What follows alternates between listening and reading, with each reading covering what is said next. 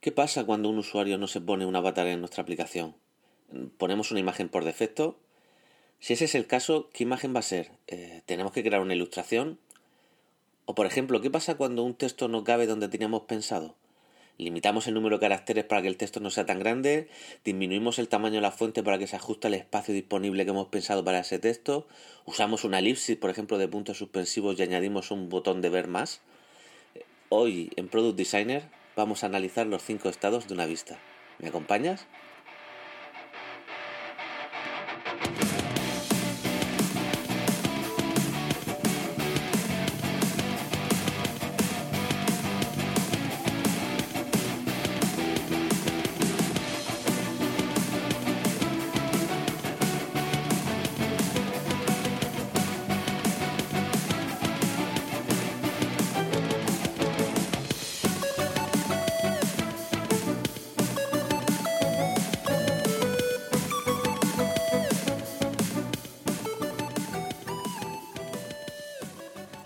Bueno, pues ya estamos aquí con un nuevo episodio de Product Designer. Un episodio que estoy grabando 12 de octubre de 2018.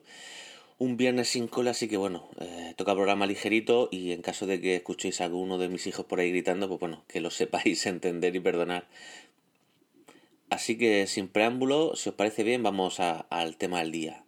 Pero antes deciros que, bueno, la verdad es que hoy estoy de bastante mal humor, ya que hoy, bueno, tenía pensado presentaros un nuevo podcast, que de los que ya he grabado los primeros episodios, pero no es posible porque, bueno, eh, lo que es el podcast aún sigue en proceso de revisión por parte de Apple. Así que, bueno, me gozo en un pozo. Yo pienso que, que, que Apple, que es eh, la empresa más rica del mundo, debería, pienso, que gestionar mucho mejor estas cosas, ¿no? Porque al final no me parece normal que nos tiremos 6-7 días para simplemente validar eh, un podcast, ¿no? Para ponerlo, para ponerlo en, producción, ¿no? No me parece muy lógico. Pero bueno, eh, dejemos un poco el mal humor y, comencemos con el programa de hoy.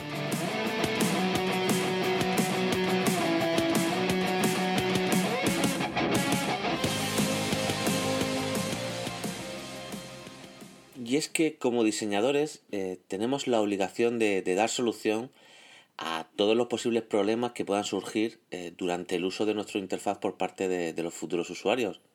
Eh, mm, y también para que los desarrolladores, la gente que va a implementar esos diseños, pues bueno, pueda implementarlo de forma completa, ¿vale? Es una tarea compleja porque al final eh, siempre tendemos a, diseñar para un único estado, ¿no? Un estado ideal en el cual pues, nuestro usuario pues, ha añadido todo el contenido tal y como hemos pensado, en la cantidad que hemos pensado, eh, en un canvas armónico, bueno, cuando la realidad dista mucho también de, ese estado, ¿no? Y hay muchas situaciones por las que pasa una vista desde que el usuario empieza a utilizar la aplicación, que bueno, que pienso que es bueno que tengamos en mente para poder desarrollar en cada, en cada caso del estado de la vista, bueno, que cómo se va a comportar nuestra interfaz. Así que si os parece bien, podemos empezar por los cinco estados. El primero de ellos sería un estado vacío o un estado inicial, ¿no? Lo que se conoce como el state blank. Y bueno, el state blanco inicial es, es, aquel en el que nuestro interfaz está vacío, ¿no? O bien o porque no se ha creado aún ningún contenido o porque simplemente el contenido que existía se acaba de eliminar. Bueno, en este caso parece bastante aconsejable indicar a nuestro usuario bueno, qué es lo que puede hacer en esa vista y animarle, ¿no? mediante una llamada a la acción, de que comience a crear el contenido que se necesita. ¿De acuerdo? Ese contenido, pues lógicamente, tendrá que ver con nuestra aplicación y tendrá que tener una relación directa con, con la función que tiene esa vista. El segundo de los estados es el loading state, ¿no? El estado de carga o, estado que tiene nuestra interfaz mientras se está cargando. Ya que, por ejemplo, hoy día eh, uno de los handicaps con los que tenemos que tratar, como tanto diseñadores como desarrolladores, es que la petición de datos a un servidor requiere un tiempo, ¿no? Y ese tiempo puede verse incluso agravado por el tipo de conexión que tiene nuestro usuario. No es lo mismo que nuestro usuario tenga una buena conexión Wi-Fi en su casa o que esté en un sitio recóndito en la calle con su móvil y que apenas le llegue buena cobertura, ¿no? Pues cualquier petición de datos que hagamos en ese momento a ese servidor, pues va a tardar un lapso de tiempo en el que tengamos disponibles los datos que necesita mostrar nuestra interfaz. Pues bien, cuando estamos diseñando cómo va a ser nuestro producto, tenemos que identificar cuáles son los lugares de nuestra interfaz o qué acciones son las que van a provocar un tiempo de espera hasta que el usuario puede obtener lo que busca, ¿no? O que pueda continuar utilizando la aplicación. Aquí debemos tomar una decisión tecnológica, casi más de desarrollo que, que, de diseño, pero bueno, eh, es una decisión que tenemos que tomar. Tenemos que decidir si la aplicación la vamos a congelar mientras estamos pidiendo datos o si por contra esos datos se pueden descargar en segundo plano, permitiendo así que el usuario pueda seguir utilizando nuestra aplicación. ¿De acuerdo? Lo que está claro es que en ambos casos tenemos que tomar decisiones de diseño, ¿no? Que informen del estado de la tarea al usuario y además tendremos que informar de, de, forma positiva, ya que en caso de que exista un bloqueo de interfaz, pues es una de las sensaciones más negativas para nuestros usuarios, porque si no informamos correctamente el usuario no sabe qué pasa, sabe que simplemente nuestra aplicación se ha quedado congelada y, piensa o asume que la aplicación no funciona bien.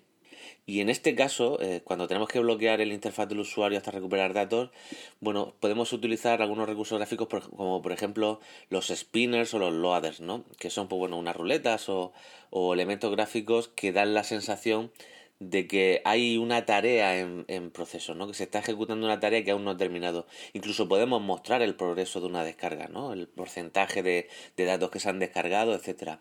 Otra forma en la que podemos informar al usuario de que hay una descarga sin tener por qué bloquear el interfaz se llama el Skeleton View. Esto es un, un recurso que utilizan, por ejemplo, la aplicación de Facebook y algunas aplicaciones como la de Slack y demás, que lo que muestran es eh, muestra una simulación de la estructura del contenido que va a tener esa vista. Es decir, por ejemplo, si estamos eh, esperando que se actualice el estado del muro de Facebook, pues veréis que aparece como si fueran los diferentes posts que se van a cargar, como si fuera un wireframe, ¿verdad? Como si fuera una estructura de bloques que están como, como viéndose qué contenido va a tener, pero sin cargar los datos reales ¿no? de la aplicación. El tercero de los estados que, deberíamos de analizar cuando estamos diseñando es el error state, ¿no? cuando se produce un error. Y es que eh, en nuestro plan de comunicación con nuestro usuario, a través de nuestra interfaz, tenemos que planificar muy bien cómo vamos a mostrar estos errores. Es importante, pienso, reducir lo máximo posible la sensación negativa que, que, va a recibir el usuario cuando un error se produce, ¿no? Por eso debemos intentar ser concisos, directos y amables, ¿vale? Por así decirlo, y explicar el motivo del error y cómo solucionarlo. Si quieren más detalles sobre este tema, realmente ya lo estuvimos hablando en el anterior eh, episodio del podcast. Así que te animo, si no lo has oído, a que lo, que lo escuches, porque creo que quedó al final un, programa bastante interesante. Bueno, en este punto, en el de informar un error, eh, lo importante es que además de explicar lo que ha ocurrido, podamos dar varias soluciones ¿no? para salir de, de, esa situación de error. Por ejemplo, en la web, en una página 404, eh, es que se muestra, bueno, por si no sabéis, una página 404 se muestra cuando la página que estamos intentando cargar pues no existe, ¿no? Básicamente.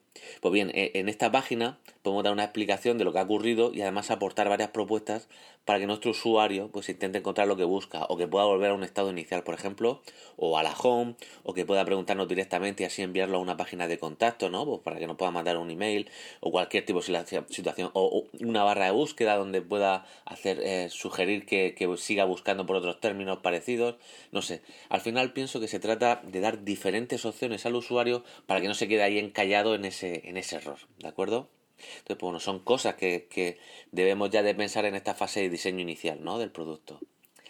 El cuarto estado sería el, el estado parcial, ¿no? O el partial state.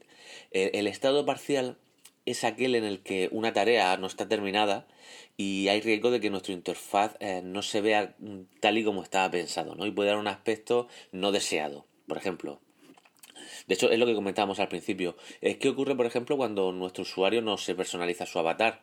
Es decir, mm, que se va a ver un círculo vacío, un cuadrado vacío, eh, se va a ver una, una lo que se llama un placeholder, es decir, una, una, un, un avatar de invitado, es decir, ¿qué, qué, qué, va, ¿qué va a ocurrir? ¿Qué decisión vamos a tomar en tema de diseño para solucionar todos esos problemas que pueden, que pueden venir en nuestra interfaz? En este caso, pues tenemos mm, que tener previstos pues, todos los placeholders que tenemos que utilizar y que nos van a ayudar a que no se descompense nuestra interfaz. Pero también debemos tener en cuenta al incluirlos pues, llamadas a la acción o gamificaciones pues bueno, para que nuestros usuarios conviertan ese partial state en un ideal state, un estado ideal que es el último estado y es el que vamos a ver a continuación. El ideal state es el diseño de nuestro interfaz completo tal y como ha sido concebido. Por así decir, es el estado para el cual diseñamos nuestro producto por defecto. Bueno, son las imágenes que vamos a utilizar en la landing page de nuestro producto, cuando las vamos a promocionar, eh, las, imágenes que salen de la aplicación en la App Store o en cualquier store donde vayamos a distribuir nuestra aplicación. Es decir, son esos estados ideales donde nuestra aplicación se ve totalmente armónica, sin que falte contenido. Eh, es un estado ideal que es al que, bueno, en un ciclo de vida normal de la aplicación, tarde o temprano se llega. Lo importante es que cuando comencemos a diseñar la interfaz del producto, no nos quedemos solo con el ideal state, sino que diseñemos nuestro producto para los otros estados que hemos visto anteriormente y que de esta manera estemos evitando que nuestra interfaz pues bueno, pueda llegar a confundir a nuestro usuario y deje de, de, al final nuestro que nuestro usuario deje de utilizar el producto, ¿no? Porque una aplicación que nos confunde o que no llegamos a entender tendemos a dejar de utilizarla. Así que como ves, es muy importante que tengamos en cuenta en la fase de diseño que de cada vista que creemos tengamos en cuenta esos cinco estados, ¿vale? Y que, tengamos creado un diseño en nuestro sketch para cada uno de los cinco estados de cada vista, ¿de acuerdo? Así pienso que estaremos asegurando pues, la perfecta visualización de nuestro interfaz durante todo el ciclo de vida de la aplicación y de esa vista en concreto. Y bueno, pues hasta aquí el programa de hoy. Si te ha gustado, por favor, puedes ayudarme con una reseña o una valoración de 5 estrellas en la plataforma donde me estés escuchando. Como por ejemplo ha hecho J. Sugus, que ha, puesto una reseña que la verdad es que me ha encantado. Así que de aquí, J. Sugus, muchas gracias por, por esa reseña. También recordaros que, bueno, que me encanta charlar con vosotros y conoceros un poquito mejor. Eh, ya sabéis que podéis contactar conmigo a través del formulario de contacto de mi web en gallardoramos.com barra contactar o bien por correo electrónico escribiendo a fran.gallardoramos.com. También me podéis encontrar en Twitter, donde soy arroba barra baja gallardo, y es un, bueno, un lugar donde mezclo un poquito lo personal y lo profesional. Eh, también en breve voy a, comenzar a publicar cositas en Instagram, donde soy arroba frangallardopda. Y bueno, eh, nada más por hoy. Nos escuchamos en 15 días. Y entonces ya sí, espero por fin que Apple haya podido revisar mi nuevo podcast y yo pueda anunciar de qué se trata. Por cierto, mm, si tengo dos podcasts, ¿eso quiere decir que tendré una red de podcast? No lo sé, le preguntaré a Emilcar sobre esto. Bueno, un abrazo a todos y nos vemos en la próxima. Chao.